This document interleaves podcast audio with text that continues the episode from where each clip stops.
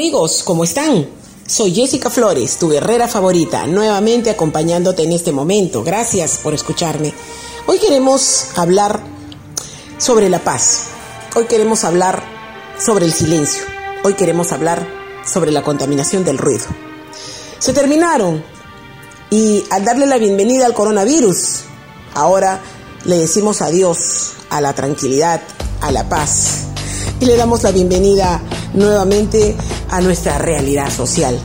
No solamente porque se viene reactivando la economía y también se viene reactivando, dicha sea de paso, el coronavirus en esta segunda o tercera o no sé cuántas olas más tengamos que seguir porque sabemos que los contagios van a ir en aumento y van a seguir, por supuesto, algo que aparentemente ya se viene descontrolando, que será motivo de otro comentario. Hoy quiero decirles que seguramente ustedes ya en casa se han dado cuenta. Ya no, dos meses de haber estado en ese silencio, dos meses de no haber escuchado la bulla de, los vecinos haciendo fiestas hasta, las, hasta la madrugada, con volumen alto, escuchando los carros por todos lados, escuchando eh, eh, los chatarreros que pasaban con sus bocinas, que era estresante dos meses a tres meses, dos meses prácticamente, de haber estado en un silencio total, de haber estado y haber encontrado la paz interior. Ahora, qué difícil, qué difícil es acostumbrarse ahora a esta nueva situación, donde ya no encontramos una persona que viene con su carretilla, que en esa época venía antes del COVID, con sus, anunciando la venta de sus chatarras o de vez en cuando venía un sandillero con su carretita. ¿Sabe cuántos son ahora? Tenemos al día por lo menos 13 a 15 personas que vienen vendiendo pollos, vendiendo verduras, vendiendo frutas, vendiendo. Hay una tiendita itinerante que se ha hecho una señora en una carretilla y que viene todos los días y recorre la ciudad con su tiendita itinerante hasta prendas de vestir están vendiendo en carretillas con altavoces. Es un ruido, es una contaminación de ruido, es, una, es un estrés peor del que, que teníamos. Porque después de que nuestra mente y nuestro espíritu se había, se había acostumbrado a dormir en paz, a estar tranquilos, ya no están en el temor de que se nos podían robar, o está con tranquilos de que alguien venía y tocaba la puerta. Ahora alguien toca la puerta y la verdad que nos da miedo. ¿Quién viene a tocar la puerta? Ya no recibimos visitas hace dos meses, la familia no debe visitarse, los amigos tocan la puerta y la verdad uno se asusta. ¿Quién? ¿Quién viene a tocar mi puerta? A contagiarme a mi puerta. Y realmente esto se está saliendo también de control. Es un nuevo reto que tienen que tener ahora las autoridades y cómo se va a regular este, esta venta ambulatoria que ahora está llegando a la puerta de nuestras casas. Fíjense, ¿cómo empezó el comercio ambulatorio? El comercio ambulatorio empezó así. Una señora, un señor muy humilde que necesitaba trabajar, se puso en mi esquinita con un parcito de medias, unas cositas. Pobrecito, bueno, nos identificamos con el dolor de la persona y lo hemos dejado. Al otro día ya habían dos personas, ay, dos personas, están haciendo compañía, sí, pues tienen que vender. Al otro día habían tres y así sucesivamente y la calle se llenó de ambulantes. Sáquelos pues ahora. ¿Usted cree que usted los puede sacar de la frontera de su casa? Ha habido enfrentamientos con personas y con vecinos de estos ambulantes que se están ubicando, como no pueden, como la zona resguardada está en los mercados, la policía está resguardando la zona de los mercados para que no pase lo que está pasando en Lima. Aquí en Tacna no está pasando el extremo, pero todos son, pues imitan todo. Y como ven los medios, dicen, ah, si en Lima están saliendo, nosotros también salimos. ¿Y quiénes son los que están saliendo en Tacna? En Tacna están saliendo los que tienen las tiendas en los centros comerciales, entran, sacan mercadería y se ponen en la calle.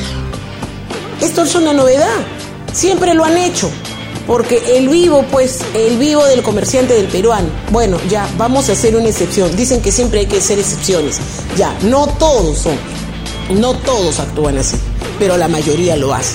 ¿Qué hace? Si puede, si puede, saca ambulantes, saca a sus hijos, sus nietos o contrata personal y los manda a la calle. Son los mismos comerciantes los que hacen eso. O así más, algo así más o menos como la feria navideña. ¿Qué pasa? ¿Quiénes son los que están en las ferias navideñas? Los mismos comerciantes que compran tanta mercadería que ya saben que tienen dos, tres tiendas y además contratan gente para que se vaya a la calle, para que invadan las calles. Ya, eso es lo eso es lo que está pasando. En Tala la situación todavía está muy cauta, porque las zonas están resguardadas.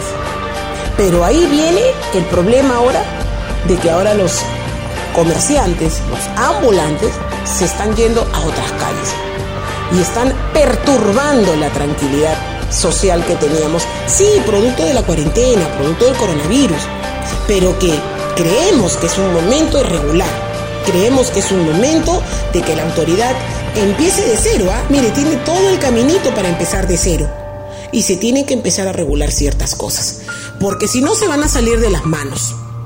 Y si es que la población, si es que la población de comerciantes se sigue metiendo subliminalmente, así uno, dos, con sus bolsitas, todo, de la noche a la mañana vamos a estar igual o peor que Lima en esta situación del tema de los mercados y de los comerciantes. Adiós a nuestra tranquilidad, adiós a nuestra paz. Ya no vamos, ya no tenemos, ya no tenemos esa paz y tranquilidad en las noches. Ya en las noches se escuchan los carros. Ya el primer sábado del fin de semana pasado hemos tenido fiesta en varias zonas. Ha habido detenidos en Tacna, ha habido una, una vivienda que ha sido intervenida por la policía donde había una fiesta, ya saben, ¿para qué les cuento? Todo, de todo y para todos.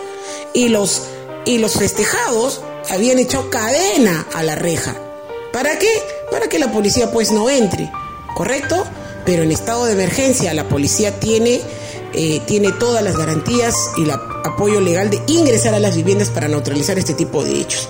Y ahí todos en juerga, venezolanas eh, de Yapa, ¿no es cierto? Prestándose para la situación, pero que bien la estaban pasando, todos detenidos. Ya empezamos, ya empezaron los robos, ya empezó la violencia, ya empezaron las situaciones críticas que si las autoridades no las manejan, no las aprietan, ahora se va a salir nuevamente de control. ¿Qué podemos hacer como ciudadanos? Como ciudadanos, cuando se dan estos hechos, esta contaminación de ruido que se da todo el día, todo el día. Entendemos que hay gente que está buscando el que vivir, el día a día, pero la verdad soportar este ruido, si no es uno, viene el otro, tras el otro, toda la mañana por, por lo menos, es un dolor de cabeza.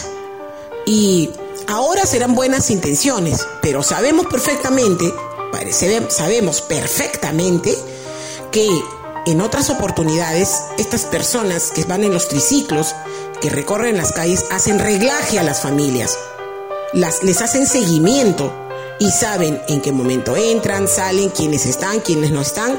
Si estando en cuarentena han entrado a casas, han tocado las puertas pidiendo apoyo y han entrado a robar y han entrado a amedrentar, imagínense cuando ya esta cuarentena está queriéndose despedir hay que prepararnos para lo que se nos viene. Preparémonos para todo lo que se nos viene y preparémonos también para tener las garantías y la seguridad en nuestros hogares.